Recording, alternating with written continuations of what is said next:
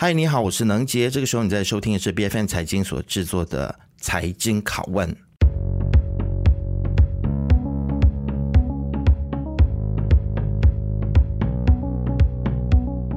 大马人民之声 SWARAM 在上个月四月二十七号的时候呢，在龙秀华堂公布了二零二二年的人权报告。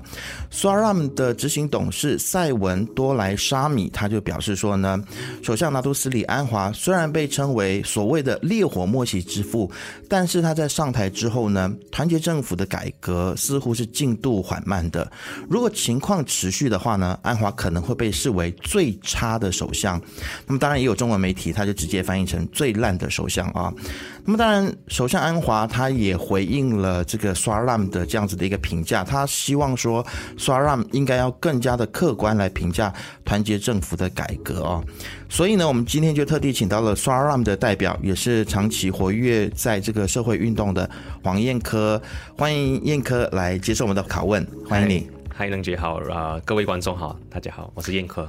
是，其实今天请燕科来呢，我们更是要来好好的来看这一个，就是 SWARAM 在二零二二年的这一份的这个人权报告。我有很多的问题想要请教您啊，那可不可以先先请燕科来自我介绍一下？还有你在 SWARAM 里面，其实你是负责什么事务的呢？哦，大家好，我是燕科，姓黄名燕科，然后目前是在 SWARAM 当全职的工作，然后主要处理啊、呃、做的东西就是处理案件，然后还有就是做一些运动相关的东西，然后英文翻译直直直接就是 Case Management and Campaign Coordinator，嗯，然后呃，那我处理的案件也包啊、呃，我们比较专注的案件就可能关于到一些警方滥权的东西啊，还是执法单位滥权啊，然后甚至是有关于啊、呃、这一个案案件处理关于到啊。啊，未审先扣的案件的。然后至于 campaign 的话，就是我们经常会啊、要推动的是啊、呃、IPCMC，就是一个独立调查的机构来去调查警察，嗯，然后打就是类似这样的一些工作范围。是，虽然其实呢，我我也算得上是就是对于人权人权议题非常的关心的一个人呢、啊。我们可能就是在这个政治光谱上面，我们可能就是比较站在同一边的人。但是今天在财经拷问当中，我想我可能还是要为我们的听众哦，可能提出一些的质疑或者是。是一些的问题，问题是最近就是最热的话题，就是我刚才在开场的时候也有提到，呃，就是你们在发表这一份的人权报告书的时候呢，其实你们就提到说，若安华没有办法履行西蒙做出的改革的承诺，他将会成为最糟糕的首相啊，或者是最烂的首相。那么安华他其实也。他就回应说：“你们应该更客观的来评价团结政府的这些的改革啊。”嗯，那他其实他拿了埃瑟来做这个例子啊。他说之前埃瑟就是推进的太仓促了，所以就是的就受到了很大的反弹。所以他说在推进人权改革方面呢，政府必须要谨慎，然后避免犯下政治失误啊。燕科，你有什么想要回应安华的吗？好，我我觉得首先我们在看这个 topic 之前，要先看它的那个 context，它的脉络是如何。其实我的执行长在谈这件事情的时候，大家可能只看标题就讲说，哎，安华是最烂首相。然后你在半年内直接评价他是最烂首相，好像是一个不比较不客观的那个说法。但其实我们看回去脉络，呃，我的执行长是说安华是在。所有首相人选当中是最好的，嗯哼，那那他是最好的首相之后，然后他还有一些政治负担，因为我们要知道说安华今天可以成为首相，他是从街头运动开始出生的嘛，无论是在学生的那个时代，到了烈火默西的时代，他是透过公民社会的力量，还有就是街头运动而上台的，然后他是以啊烈火默西改革的旗号上台，那他一定有。哦哦，这个的政治负担，所以他当他有这个政治负担，他不去啊、去推动这啊、改革，或是更加快那个改革的速度的话，那么他比较起其他的首相，他可能就是啊、会会是最难首相。原因是因为你可能就感觉上你在欺骗人民，然后去上台，然后你不去做你的那个竞选的承诺嘛，所以这个是一点啦。然后第二点，我觉得啊、安华为什么会啊、用挨字来去回应？我觉得他很巧妙的这样子去回应，但。我觉得需要去啊理清他到底为什么这样子说。呃，我觉得首先我们可以看有两个点可以看啊。第一个是到底是不是由安华所说所谓的改革都是由下而上的？但很明显就是在很多 issue 里面，就是等一下我们可能会谈到的，在啊所谓的国安法 SOSMA 或者是这个山东法令，或者是大专法令也好。他们是没有经过所谓由下而上的。就是拿一个大专法令的那个例子来说，就是现在政府已经有一个说法，就是我们不要废除大专法令，但是其实所谓的基层，包括学术人员、学生，都是很大的反对，因为他们认为说啊。呃大专法令就是万恶之源嘛，你所有东西，你的权利的结构本来就不平等，然后你这样子能做到所谓的学术自由呢？你这样能达到所谓的言论自由呢？所以他们认为应该要废除，你废除了大专法令，你才谈才能有资格去谈学术自由。但是在这一个，即便大家那么多的反对的时候，但他们还是执意的固心啊、呃，去去想要就是啊、呃，只是修改法令就好，不要废除大专法令。所以我们就看这个来说，其实安华。本身他可能就是他的政府并没有由下而上的去执行这个事情。然后第二个回到呃艾滋这个课题，我觉得挨着这个课题它涉及人权的时候，我认为难道如果说保守派今天认为说哦我们呃要我们我们就不能接受所谓平等的东西，然后政府就。直接接受嘛？嗯，我觉得这样还会啊，力堵另外一个 question 啊，民主最大的问题就是多数人的暴政。嗯，就是难道就是多数人认为这个是可行的啊？但我们就要公投去啊啊废除这个人权嘛？是这样子的意思吗？所以我觉得安华不可以啊陷入这个啊呃的那个。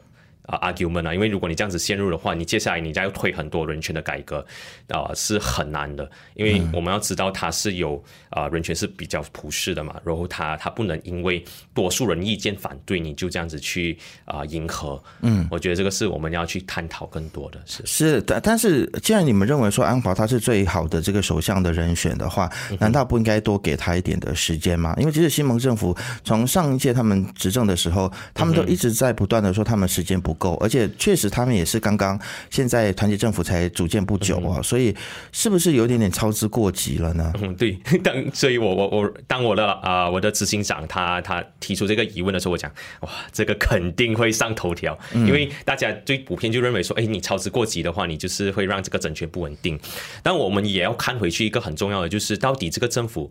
是不是真的很稳定？然后呃，对，因为很多人就会讲说，像他现在可能政权还没有稳定的时候，就要他去做这些改革。嗯、那到底是究竟是政权稳定重要，还是说改革重要？难道他？真的不能够并驾齐驱，或者在同一个时间去进行吗？就是稳定政权跟改革，难道真的不能够同时间做吗？对，就是这个，就是给我们看到，感觉上安华就是还是他家其他那个成员就要告诉我们，就觉得说哦，因为我们现在是跟联合政府，然后有旧势力的，如果不要给旧势力的反噬的话，我们就要尽量的。循循序渐进的这样子去做改革，但这就问题又来了咯，就是上次他们也是讲说，哦，我们给我们五年时间，我们肯定可以做到改革，但是两年不到两年就倒台啊，所以我我觉得你这时候你应该看到的是短期内你应该要做什么，必须做到的改革。那么如果万一倒台的时候，至少还没有那么差。嗯，就是我觉得有几个东西肯定要解决的，第一个就是关于到呃。我们之前本来就有一个体，我们不是从零开始，应该吗？就是在刘伟强的那个年代，他是呃呃那个法律部长的时候，他就有成立一个所谓 institutional reform committee。嗯，而这个 committee 是包括公民社会的人，有包括呃这个啊法官、前大法官等等，然后他们已经立举出政府应该要做什么样子的体制上的改革，然后才能去呃啊落实这些人权的议题。我觉得这个首先你要把这个东西公开出来，但是现在还在官方机密报告里面，嗯，就是被保护的。所以，所以我了解你的意思，就是说，其实你们在乎的并不只是这个所谓的时间的问题，而是说到底是做了什么。就是虽然你时间很短，但是你有没有包括你所说的，是不是有没有由下而上的去做这些事情的推进？那如果只是像一个大家长似的，就是一直对大家说教，或者是说啊，我们就已经决定只是修法，不是废除的话，这个才是让你们觉得比较沮丧的。对，然后甚至就是你的政治的决心哦，就好像好像你平时讲的那种那啊煽动法令这些啊，其实我觉得现在最大的问题就是我们缺乏公民的那个 civic space，嗯，所以呃所所所以需限制了这个 civic space，我觉得最大的就是那恶法，包括煽动法令等等这些，所以我。认为你当你应该要做到的就是废除这些恶法，然后你让这一个公民社会更有自由的空间去评论。你要组织，你要结合这个进步的势力的话，首先你就是要开拓这个言论自由。嗯，所以像你说的，就是你要展示出你的政治的决心，然后你真的是要啊、呃，真的去和公民社会去 engage，而不是就是已经像你说很威权式的方式，我已经决定好要做什么，你们听我做就好。而且你们如果批评我的话，就是啊、呃、在反对，其实不是。我觉得我你就把我们当成是一个善意的批评，一个警钟来告诉你，其实时间真的不多，五年真的不多。其实我觉得人权团体跟媒体的角色有的时候也是蛮接近的，可能就是一直在不断的在监督嘛。其实我觉得一个。一个心胸宽大的政府，它是要允许媒体或者是人权团体不时的提出质疑跟监督的啊。好，那我我们其实也要对 SORAM 来提出一些的质疑跟监督啊。好啊，没问题。就是你们二零二二年的这个马来西亚人权报告书哦，我有注意到说这份报告是台湾民主基金会所资助的啊。是不是会担心说，因为现在大马华社，特别是华社啊，他们对这份这份报告，因为跟台湾还有民主这两个字挂钩的话，会大家会有一些疑虑呢？难道你们不能够去找别人资助吗？因为现在有很多中国的各种的大外宣在马来西亚散布很多对台湾不利的消息啊。我们的华社确实对于台湾还有民主产生比较负面的情绪，所以由台湾民主基金会来赞助，这样子会不会有人来质疑你们报告的可信度呢？呃。目前我们没有接啊，没有收到有这样子的投诉现在。但是呃，我认为是要这样子看的。其实如果你看其他那种比较民主、比较自由的国家，他们的很多 NGO 里面的 funding 很多都是来自政府自己，而政府不会干预的。但是但是在马来西亚很奇怪，就是政府本身他就没有很积极的想要去支持非政府的角色，啊非政府组织的角色，因为他们认为就可能你就是来反政府而已。OK，包包括现在新的这个团结政府也是这样子。目前还没有看到直接的啊所谓的。资助，比如说，Let's say 你这个又是回到政治决心的这个问题嘛？对，对，嗯，对我我觉得不要把啊啊公民社会还是非政府组织当成是你的敌人啊，而是要把它当成是你这合作伙伴，可能你才可以走得更远。然后，anyway 回去那个打资金的问题、嗯、是呃，我们我们的立场是这样子，我们啊公民社会立场就是我们不会跟任何一个国家的政府拿钱，OK，但是我们会去找一些国际组织。合作，如果 let's say 那些国际组织认为说啊、呃，我们的价值相近，然后我们做的东西你们可以赞成的话，然后也要保持我们的自主性，就是我们不允许你去干预我们任何一个报告里面的内容。嗯，但如果你干预的话，我们马上会断绝啊这个合作的那一个空间。所以这个是我们啊在合约任何的事情的时候都有讲清楚的，就是我们可以做些什么东西，你你赞助的东西就纯粹只是啊啊帮帮我们。把这个东西打印的那个费用而已，而不是去干预那个内容。而且我们这个呃人权报告的内容哦，是由我们自己完全去掌控的。OK，然后他们没有介入，完全没有介入，他也不会去审核，他们没有自己的那个 auditor 来看我们的这个。嗯。除了钱这一方面，我们就是要啊、呃、比较小心啦，就是因为这些东西。是。要交代的比较清楚，因为我们也是非政府组织，我们要求政府透明，有被问责制度，所以我们自己也要监督自己啊，是啊。嗯、好的，SORAM 一直以来其实都是主张要废除的恶法，包括了像是 SOSMA，还有这个集会法令、通讯二三三啊，还有包括是 POCA POTA 啊，这些其实。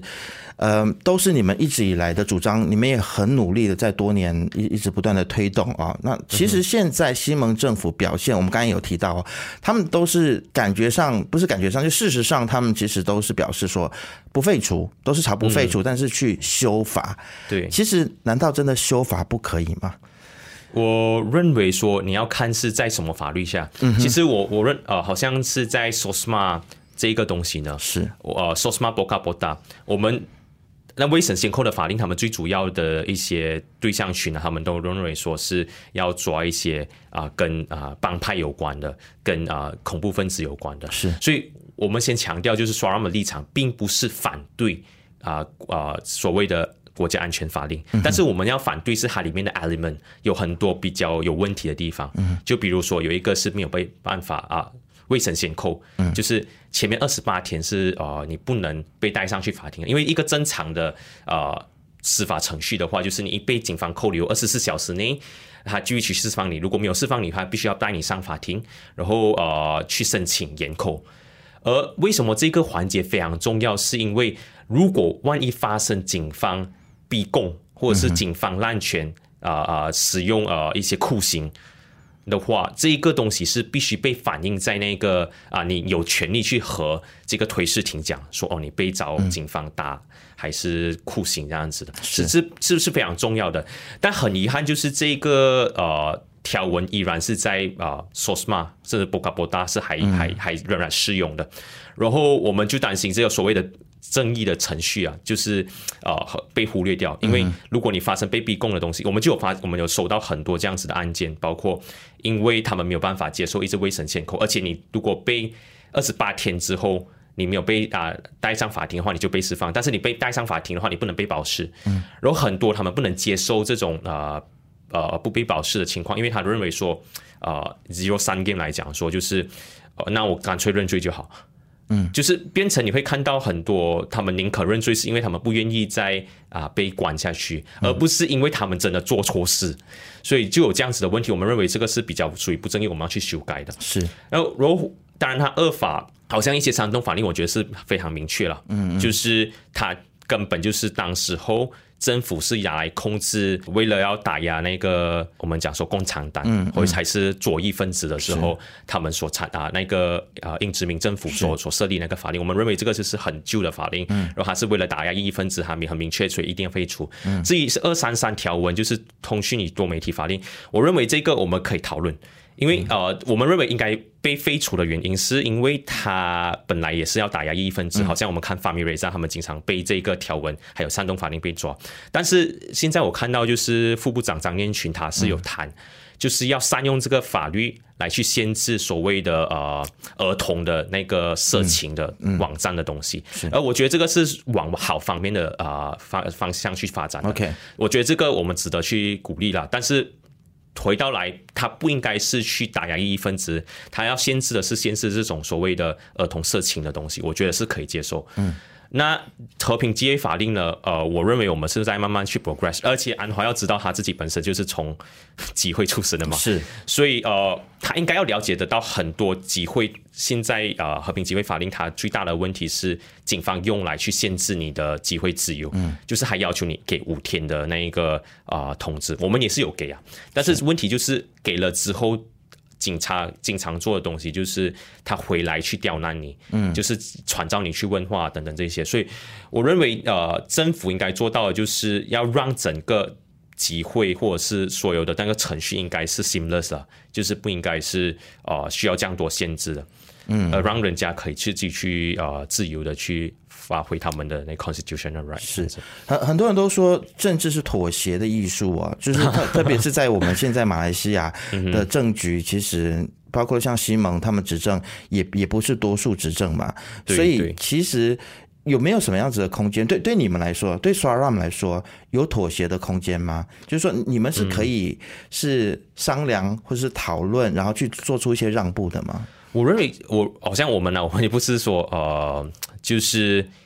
所有东西，我们我们也是理解说，现在政府所遇到的困难，嗯，但我们我们会监督，我们会去批评，但同时我们也是讲说，我们不是那种不讲理的，就是认为说你马上就要完成所有东西。好像最近我们还是有去跟政府 engage，就包括内啊，不是内安法令，对不起，SOSMA 的东西，国安法的东西，我们还是有跟 Ram Kapal 去 engage。然后我们看到比较正面的发展，虽然说呃内政部长可能比较没有那么配合了，但是啊法律部长他们还是。比较想要改革的，然后他们是，我们也是能愿意接受，就是暂时我们必须要废除比较。啊啊！修改比较有问题的那些法令，包括就是保释的那个，嗯，因为现在的呃国安法是不被保释的嘛，所有人都不可以保释，除了呃你是妇女、你是生病的，还是你是老人，但是还是很大的那个局限。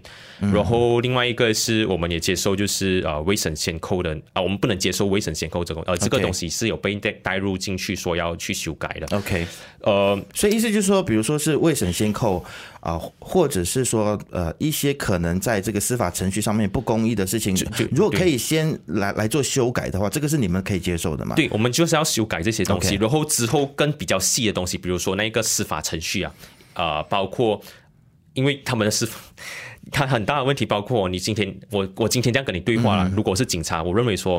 啊、呃，你这个可以被呈上去法庭，就可以直接被呈上去法庭啊，他不需要。经过就是呃文件随便由他们来解释，对他们来决定他们诠释诠释。我们这这些东西还是有很大的问题，但是我们认为说啊，当务之急要解决的东西是刚才我谈的那两个东西。哦，我我我们我们当然也是可以接受，就是啊需要时间慢慢去推进了。然后但我觉得现在最大的阻力，嗯，很大时候是内政部里面的人呐、啊，嗯，就是呃。一些所谓他们经常讲的 deep state 这样子，OK，嗯哼，是好。其实，在你们人权报告书的这个发布的当天呢，我有看到你们有在播放一些宣传的影片啊，就是来宣导大家如何面对警察滥权，或者是你在跟警察互动的时候，应该要如何正确的去跟警察互动啊。对，其实，其实我某个程度上面，我觉得蛮心酸的，就是我们已经走到二零二三年了，我们还要宣导这件事情啊，那证明我们的整个的生活环境是，即使是。蛮有压力的。那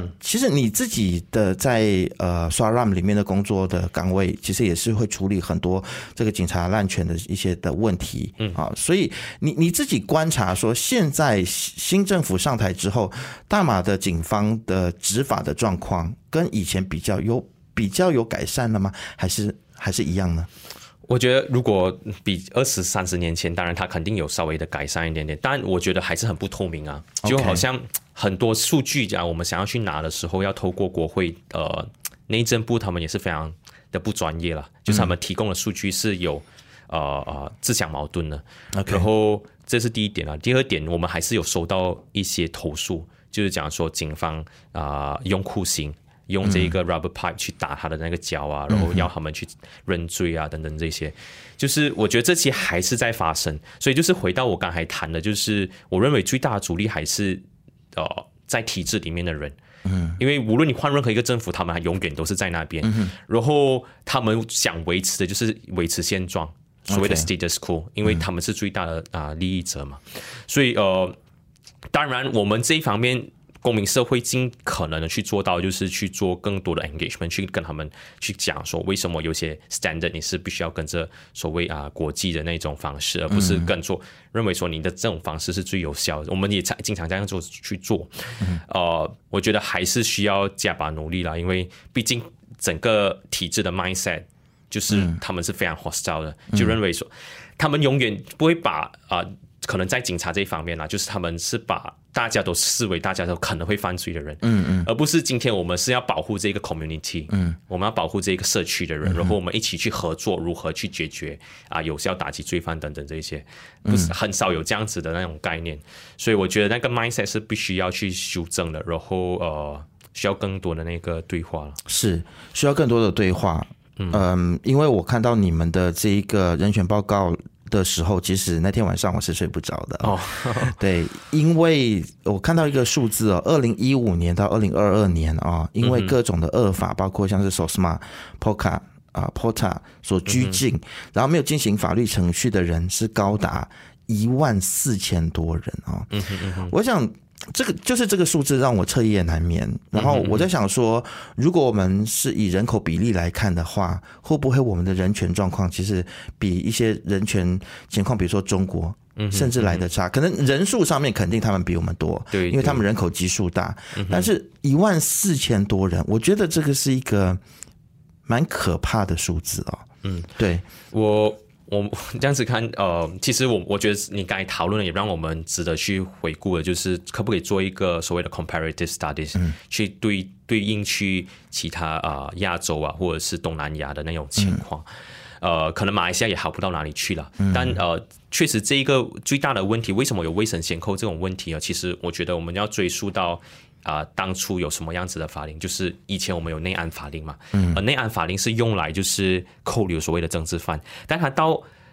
二零零一年的时候，他就稍微改改变了那个状况，就是有发生九一一的事件，嗯嗯，然后他们就用这个内安法令去专注在打击这种恐怖分子。嗯、但呃，我我们我我我可能可以就分享一下，就是呃，目前所谓的国安法啊等等这些有了这些东西，但为什么我们看到还是有受害者在里面？我就拿一个例子吧，就是呃，我们有处理的 case，那个呃人呢，他就是有朋友。他很久没有见的朋友，然后他就叫他就是汇款给他，因为他讲说他在国外活得很辛苦，他就汇款，然后直接被这个啊 SOSMA 抓，嗯，然后被 SOSMA 讲说你资助恐怖分子，嗯，因为他的确他的那个朋友他在国外跟啊一些啊叙叙利亚那边有一这样子的那个联系，嗯，但他自己本身他是他不知道他朋友是有在那边的，然后他只是纯粹转账的那一个东西，然后。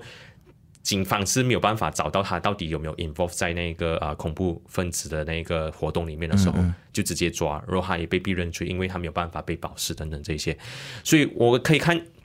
现在这个未审先扣的法律呢，就包括 SOSMA Poka Pota，它最主要啊专注去擒拿的人，嗯，很多时候是跟啊类似恐怖分子有关啊，跟我们讲 organized crime，就是跟帮派有关的，然后还有一个是呃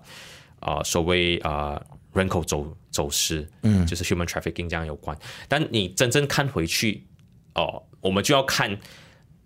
被调查、被扣留跟最后被带上去法庭的那个案件的比例。嗯，我所了解到那时候，呃，公正党的一个议员阿米阿阿马奈呀，嗯。啊，他是有他他是有带这个东西去问，嗯，有八十八仙呢是没有被告上去法庭，嗯，只有二十八仙会被告上去法庭，所以程序错错误出在哪里啊？就是。我我认为说，我们现在最大的问题是，警察经常抱着先抓先，嗯，先扣留再调查，而不是先调查才去扣留人，嗯，所以这个是最大的问题。为什么你会看到那个数字有一万四千多个人那样多？嗯，是。所以其实还是回到这个所谓的这个司法的程序了，就是可能我们没有法律，但是执法的过程它是出现问题的。对，而且我我们可能法律也不够完善，就是不像先进的国家，如果你要延长拘留的话，你是要透过法官来判定的。对，但是现在在马来西亚似乎不是这样子的状况。对，呃，马来西亚 SOSMA 的话，它是可以扣直接扣留二十八天。OK，那二十八天之后呢？之后他必须要带上法庭，但是二十八天可以发生很多事情。嗯哼，是不是？就是刚才我说可能会发生逼供的事情，发生用酷刑去折磨你等等这些。然后波卡跟波塔更严重，就是他不是要带去法庭，不需要带去法庭，他有自己的一个 board，内政部有自己一个 board 去审核你整个内容。然后呃，你被扣留一扣留就是六十天，然后之后如果你追成的话。不是法官判你罪成哦，是那个 board 判你罪成的话，你就要被押扣留两年。嗯，就是而且是要被个 read 的。OK，所以就是有这样的问题，就是呃，像你所说，就是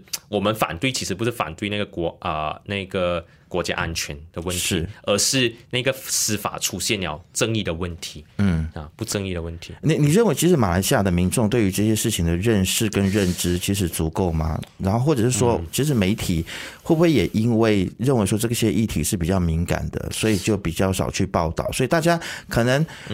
不知道说他身处的国家的人权的问题这么糟糕，这么严重，所以也没有很多人站出来去跟政府的大力的去要求。要做这些的改革，你你觉得问题会不会是在这里？呃，我觉得他们觉得他们没有感受到那个 relevancy 在那边。你觉得一般普罗大众大家觉得事不关己这样子？对，因为他觉得哦，反正只要我能吃得好、睡得好就好嘛，然后只要我不犯罪就没有关系。到、嗯、但很多时候警方滥权啊，啊、呃，这个人权的问题啊，它是随时会发生在任何一个人的身上啊，只是他目前还没发生而已。OK，对，所以我觉得这个是我们经常要去告诉大家的，就是人权的问题，它真的不局限于。所谓的你们所想象的那些罪犯，嗯，因为我们可以看到很多，像我刚才讲了，很多人都是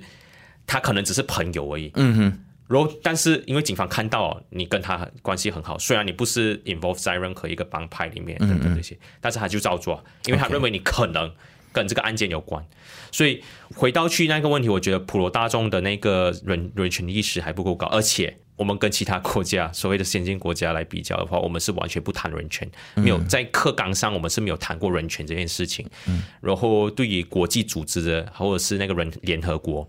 就是二战之后人权的意识才慢慢发展出来嘛，这些东西也不曾经在课本上面讨论过。嗯嗯，所以我认为说呃。当然了，政治意识也是这样子啊，所以我是。我我我认为说这个是我们需要看回去，就是如何去定义我们的教育的改革啊。是，嗯，是，其其实政府的决心也是可以展现在这边嘛，就是对啊，对啊，其实包括人权还有政治这些都是公民教育。对啊，对啊，所以所以其实西蒙政府有没有这个意思去大力推动公民教育，也是一个可以去审视他们的指标。是啊，是啊，嗯，从小学啊，从中学到大学，就是你到底有没有把这些资讯传达给学生知道？因为你我觉得到最后，西蒙要知道他他们呃，虽然你是联合政府了，嗯，但是你的最主要的支持者不是保守派了，是最主要支持者还是那些要改革、那些进步的势力的。嗯，所以如果说你这个你都稳不住的话，那可能未来不要讲说六州选举啊，就可能也是很危险啊。是，其实我没有觉得很乐观的，对啊，就对，就是我我对于他们就是有决心改革，呃，没有很乐观，因为我我现在大家都可以感受到说，即使新盟一直不断的在。去想要争取就是比较保守派的这个选票嘛，所以有的时候你就会觉得说他们是有一点左右为难，然后也就是因为这样子，所以就是失失去了这些所谓呃比较希望进步跟改革的这个选民的选票。那我想要去去依赖他们，或者是去靠他们进行很多的改革。可能我不是我不是觉得那么乐观，但是就是回到我们自己公民团体，就是这个时候，我我们不能够期待他们，我们只能够期待你们了。大家一起啊，一起努力。就是说我我们要如何在于大家的人权意识上面，你们有没有什么样子的策略，是让大家去更对于我们的人权议题呃来更有醒觉的？嗯，我们其实我们经常做，除了报，OK，所谓的这个人权报告之所以重要，是因为它反映出当年发生了什么事情，是什么议题是必须我们要去关注的，然后当务之急必须必须要去解决的。我觉得这个是我们尝试去做的。然后当然，呃，我们也我们不久前我们也是有去要啊。大学里面是就去进去他法律去跟那边的学生讲关于到未审先扣的那个法律的问题，这个是我们在做。但无论如何，我我我非常赞成你所说的，就是你做那么多，它 impact 肯定不比政府做的改革更大。因为政府一他要唤起警觉意识，他要换做这些东西，他有资源，他有人力，嗯，然后他的那个涉及的他范围更大。但呃，我们肯定是不能比较的，嗯，所以回到去。呃，我其实也是比较担心啊，因为其实我有听到啊、呃，就是内部里面有讲的，安华已经跟内阁部长讲了，嗯哼，就是我们不用期待说我们会做太多的体制上的改革，嗯哼，因为呃，现在我们是要稳住政权，嗯。啊，所以我们最多会做的可能是可能经济上改革，嗯，然后呃，可能一些 policy reform，不、嗯、不是你可以看到那种很彻底的改变啊，嗯，很彻底的改变，所以我觉得是。呃，我觉得我们这个这个东西，我们还是要继续去讨论，继续去监督那个政府，嗯、因为不然呢，我觉得政府不可以把所有的现在的支持当成理所当然。嗯嗯，因为你单单你习惯了这一些东西之后，你以后人家不出来投票的话。怎么办呢？是，而而且我某个程度上面，我真的是相信说，其实经济的改革它是必须要配套其他的改革的，包括你人权议题议题的改革。其实很多的国际的大的厂商，特别是现在全球都在讨论 ESG 的时候，如果马来西亚还是一个人权状况不佳的国家的话，其实，在吸引外资上面，对啊，对啊，其实也是相当困难的。特别是老工议题，是，所以不能够再以说先经济然后后改革的这样子。理由或者说要稳住政权，我觉得其实政府有没有意思要让人民变得更加有意识、更加的聪明？因为其实很多政府他会认为说，人民变聪明了，可能他就很难管理。是啊，是啊。所以这个其实就是我们要去监督政府的。那我觉得 SUARAM 真的在过去的这段时间里面，确实也做了很多的努力啊。最后的最后，其实我想要请燕科来说一下，说其实这个。我相信你们的这个人权报告，你们会继续做下去吗？对我们，呃，我们做了二十多年了，嗯、是 还会继续做下去。所以，可不可以再来总结一下，就是你们二零二二年的这个最新的这一份报告，你们其实还有什么样子的一些的诉求，或者是希望说大马的公民一起来关注的议题，还有哪一些？我觉得最重要的是这个透明度，嗯，特别是针对这个数据的，好像你看了我们那一些数据。你看那个扣留所命案啊，然后你看一些未审先扣的那个人数啊，它经常会有每一年它会有 contradicting 的，就自相矛盾的那个情况出现。而我们认为说最重要呃能保持这个透明度，不是绝对不是我们去国会问问题而已，而是这个数据是必须公开给所有人去知道的。因为你要做任何一个的 reform，你要做任何一个改革，你需要透过数据，你需要去。做那些政策的研究，你啊，你你你你你才能知道问题的啊根本的问题是在哪里嘛？是。但是很遗憾的就是现在啊，我们对于数据这一方面是呃呃不透明的啦。OK，然后我觉得这个是必须要去改变，因让我们公民社会掌握更多的数据，掌握更多的那个资讯之后，所谓的 freedom of information 之后，我们才可以做更多东西，就是这样子。这个是我觉得我们最大的 focus 啊。目前我觉得这个很容易做到了，嗯，政府真的很容易做到，它不需要什么彻底的体制改革等等这些，是。好的，今天呢，非常谢谢燕科来到我们的节目当中。燕科是来自 SWARAM 的代表，在今天的节目当中，跟我们呃很清楚的阐述了 SWARAM 这一次的二零二二年的这个人权报告里面的一些细节，跟我们做了一个很棒的分享，还有包括了你们组织跟安华之间的这样子的你来我往。其实我觉得。应该要更多这样子的一来一往啊，因为其实坦白说，一个正常的公民社会就是要大家更多的去碰撞，然后去思考，然后去辩论、去辩证，这样我们的社会才会更好。再次谢谢燕可，谢谢谢谢能杰。财经拷问是 B F N 财经制作的节目，你可以在财经的网站 c a i j i n 点 m y，还有 B F N 的网站以及各大的 podcast 平台听到我们的节目。这个节目财经拷问每逢星期三更新，对我们的节目有任何的意见，都可以 PM 到我们的脸书专业。我是能杰，我们下次见。